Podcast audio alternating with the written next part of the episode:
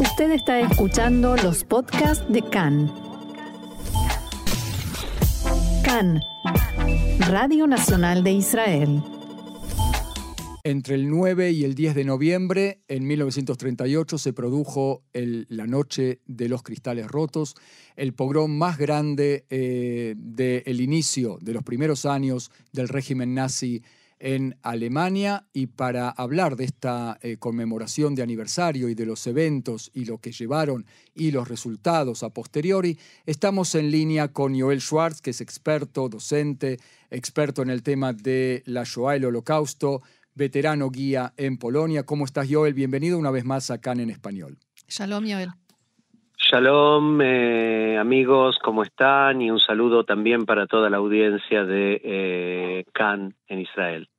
Vamos a hablar un minuto de qué es la Noche de los Cristales, eh, si fue una, la vieja discusión de si fue espontáneo del pueblo alemán haciendo un pogrom de destrucción, vandalismo y asesinatos, o fue algo impulsado y fogoneado por el régimen? Eh, bueno, primero y principal, podemos descartar el concepto de espontáneo, ¿sí? Eh, aún en los primeros eh, años de la investigación sobre el holocausto, prácticamente ningún historiador serio ha sostenido que una acción simultánea, sistemática, que se da no durante un día, sino durante varios días. Comienza el 9 de noviembre, pero se va a prolongar por eh, tres o cuatro días, depende en qué lugar del, del lo que en ese momento ya podemos llamar el imperio alemán.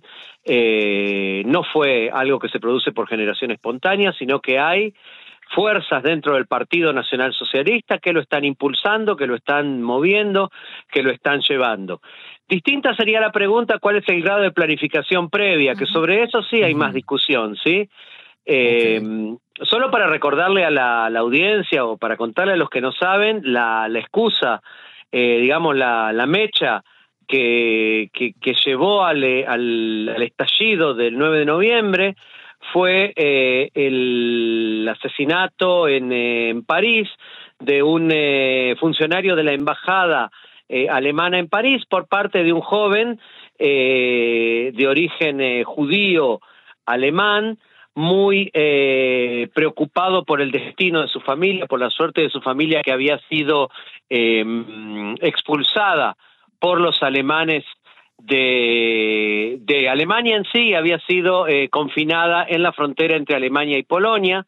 Este joven que se sentía profundamente preocupada por el destino, preocupado, perdón, por el destino de su familia, decidió eh, hacer algo para que el mundo supiera lo que estaba pasando. Este joven se llamaba Herschel Greenspan y este atentado que realizó la puerta de la embajada fue lo que de alguna manera le sirvió a algunos factores dentro del Partido Nacional Socialista que estaban buscando una excusa para realizar una acción callejera violenta, masiva, importante contra los judíos de Alemania para dar inicio a lo que fue el pogrom de noviembre. Ahora, este evento que implicó el asesinato de decenas de personas, la destrucción de sinagogas, la quema de sinagogas y la destrucción de muchos comercios, lo que da origen al nombre, eh, la eh, Noche de los Cristales Rotos, em, fue el primero en su tipo y de alguna manera hay que decir que también fue el último. Mm, ¿Qué fue lo que pasó? ¿Cuál fue la implicancia de, esta, de este acontecimiento? Sí, eh, eh, exactamente. Eh, el último hay que aclarar, no es el último acto de violencia de los nazis, pero sí, obviamente, pero sí en Alemania, en Berlín, ¿no? Frente a toda la sociedad en Berlín y en casi todas las ciudades importantes de, en casi todo Alemania en realidad, incluyendo Austria, que en ese momento ya era parte del eh, Tercer Reich. Hay que aclarar que, eh, o, explicar que eh, desde el inicio de la, del régimen nazi en 1933, básicamente el, el régimen nazi, nosotros decimos que su política con relación a los judíos se divide en tres, eh, en tres pilares. Por un lado tenemos lo que es la propaganda, la masiva propaganda antijudía en la radio, en el cine, en los diarios, en los periódicos, en los pósters. Por otro lado, en los discursos, ni que hablar de Hitler y de otros jerarcas del régimen. Por otro lado, la legislación, que por supuesto siempre va a ser en menor eh, cantidad que lo que puede ser la propaganda. La legislación antijudía, no solamente la legislación del Estado, sino no olvidarse que Alemania también en aquel momento era un Estado federal, sino también las legislaciones locales en los diferentes estados e inclusive las legislaciones eh, de cada ciudad o de cada pueblo en el cual se iba marginalizando a la comunidad judía. Que fue en forma gradual, ¿no? En forma absolutamente gradual, de hecho los dos primeros años prácticamente solo se da en el marco local y la legislación importante en contra de los judíos recién va a llegar en 1935 a partir de las leyes de Nuremberg, ¿verdad? Exactamente, la promulgación de las leyes de Nuremberg que básicamente eliminaban el carácter de ciudadano de los judíos eh, alemanes pero eh, el tercer pilar es el pilar menos que los nazis menos van a aplicar, que es el pilar de la violencia y del terror. Prácticamente no hubo actos de violencia callejera eh, organizados contra los judíos. Si bien hubo eh, situaciones de violencia esporádicas, no hubo actos de violencia callejera y casi toda la política antijudía estaba en manos de lo que podemos llamar la burocracia del Estado. Eh, y eso de alguna manera molestaba a algunos sectores del partido, especialmente a Goebbels, a quien se considera de alguna manera eh, el instigador del pogrom de noviembre, que se sentía de alguna manera marginalizado de la política antijudía, siendo que él era el probablemente el más furibundo de los furibundos antisemitas que eh, ocupaban cargos de importancia dentro del régimen nazi. Como ministro de propaganda, ¿no? Primero como ministro de propaganda como consejero de Hitler en muchas de, sus acciones, o por lo menos así se describe a sí mismo en sus diarios, y también como gobernador de Berlín, porque Goebbels tenía también la función de ser el Gauleiter, el gobernador de la región de Berlín, y desde ese rol podía tener también un rol ejecutivo que iba más allá de la propaganda. Eh, entonces, no es casual que eh, el pogrom de noviembre de alguna manera haya sido instigado por Goebbels, los historiadores dicen, también como una forma de ganar espacio dentro de lo que va a ser la política antijudía eh, del régimen nazi. ¿Se sabe si logró congraciarse de esa manera con Hitler? Es decir, si Hitler vio con buenos ojos este pogrom. Si, le sirvió. Eh, son dos preguntas distintas. Probablemente Hitler vio con buenos ojos la, la violencia antijudía, pero el resto de los jerarcas de ninguna manera, de hecho, les causó más de un dolor de cabeza, entre otras cosas porque eh, la destrucción de, como bien lo dijiste vos, cientos de sinagogas y miles de comercios eh, que pertenecían a la comunidad judía implicó un enorme eh, dolor de cabeza del punto de vista legal y del punto de vista de, por ejemplo, las compañías del seguro que inmediatamente le van a reclamar al gobierno, ok, ¿quién paga esto? ¿Quién levanta este muerto? Como decimos en, eh, en castellano. Joel, ahora la lectura de alguna manera el pogrom de la Noche de los Cristales fue eh, el último en su tipo también, no solamente el primero.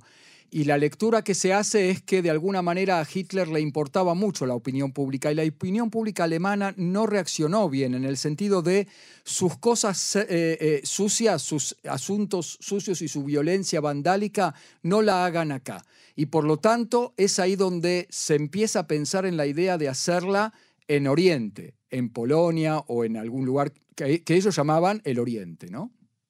¿Es así? Eh, es una interpretación que hay que ver cómo es el proceso, digamos, de la, vamos a decir así, el proceso de lo que nosotros vamos a llamar en definitiva solución final también es un proceso gradual e inclusive con muchas idas y vueltas. Lo que es seguro, de lo que podemos tener plena seguridad, es que eh, el pogrom de noviembre, si algo le demostró al régimen nazi, es que las cosas se escapan de las manos, es que el pogrom es caro, que en última instancia el pogrom no contribuye ni a la ni a mejorar la política eh, ni a mejorar la política con relación a los judíos ni a mejorar el estado de la opinión pública, como bien señalaste vos. Y sí, a Hitler y al régimen en general le importa mucho la opinión pública y queda claro que a los alemanes no les preocupa tanto el destino de los judíos, pero les preocupa mucho el orden, la limpieza y la tranquilidad en sus barrios. Claro.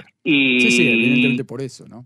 Y en alguna, de alguna manera esto sí va a llevar a que la, la solución al problema judío va a pasar necesariamente por la eliminación de la presencia judía en Alemania, aunque en ese momento, 1938, y podemos inclusive acrecentar 1939 y demás, no se habla de en ningún espacio, digamos, de toma de decisiones, no se habla del exterminio de los judíos, sí se habla de la emigración, de apoyar la emigración y de forzar la emigración. Ya en ese momento, en 1938, mientras se produce en, eh, mientras se produce en las ciudades de Alemania eh, este pogrom, la oficina de Eichmann está trabajando a pleno para impulsar la emigración de los judíos austríacos. Hmm. Eh, que fueron los primeros judíos a los cuales de alguna manera se los forzó a emigrar a donde sea.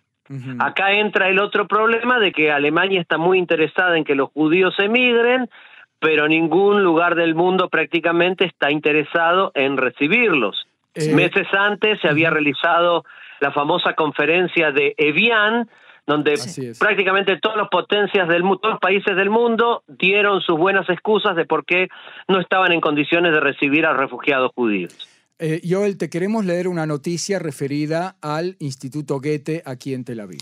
Un controvertido evento organizado por el Instituto Goethe en Tel Aviv con el título La Shoah, la Nakba y la cultura alemana de la memoria fue postergado para el, domingo próximo debido a las críticas que suscitó. El embajador de Israel en Alemania, Ron Prosor, exigió anular por completo el evento y no solo postergarlo de hoy, aniversario de la Noche de los Cristales, a la semana que viene. Según él, el intento de crear un relativismo de la Shoah con la excusa de generar un debate intelectual es peligroso y no se le debe dar lugar. El evento, iniciativa de una fundación del partido de extrema izquierda alemán, despertó la ira en Israel. El Ministerio de Relaciones Exteriores condenó lo que definió como un intento cínico y manipulativo de crear un vínculo y lo que se define como la Nakba para difamar a Israel. La pregunta, Joel, eh, un poco te estamos llevando quizás a otro tema relacionado y no relacionado, que es la práctica de la memoria colectiva en Alemania respecto de la Shoah. ¿Qué te dice esta noticia, este, tema del Instituto Goethe en Tel Aviv, comparando o equiparando la Shoah con la Nakba palestina? Eh, sí, yo leí, leí las declaraciones de los organizadores también, no solamente las condenas de los eh, del lado israelí. Eh, mira, a mí para empezar me llama menos la atención la temática en sí. Me resulta, creo que como a la mayoría, como, como de alguna manera quedó también reflejado en la noticia que leíste, Roxana, eh, la oportunidad y el lugar, ¿sí? que esto se haga en Israel y el día de la conmemoración de la Noche de los Cristales tiene un tufilio a provocación eh, innecesario. Alguien diría un poco bestia, ¿no? Claro, tal cual. Ahora que este es el que este es un discurso que existe hace décadas en la intelectualidad, especialmente en la izquierda alemana, es algo que no me llama en absoluto la atención. De hecho, la fundación que organiza este evento, la Fundación Rosa Luxemburgo, que pertenece al sector más, digamos, radical de lo que es la socialdemocracia eh, dentro de dentro de, la política alemana.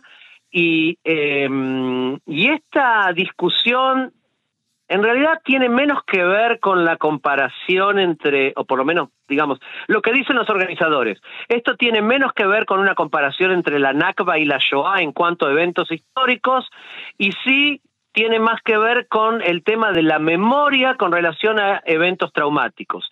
De la misma manera en que Alemania y esto es un hecho, ¿sí? Alemania tiene una política de la memoria con relación a la Shoah, con relación al régimen nazi, con relación a las víctimas del régimen nazi, que es eh, ejemplo en todo el mundo, ¿sí? ya quisieran otros países de Europa que pasaron por situaciones parecidas tener el grado de inversión que el Estado alemán viene haciendo sistemáticamente, por lo menos desde la reunificación alemana, en eh, preservar la memoria y en preservar la memoria de las víctimas sin hacer un mea culpa de eh, su propio rol como Estado.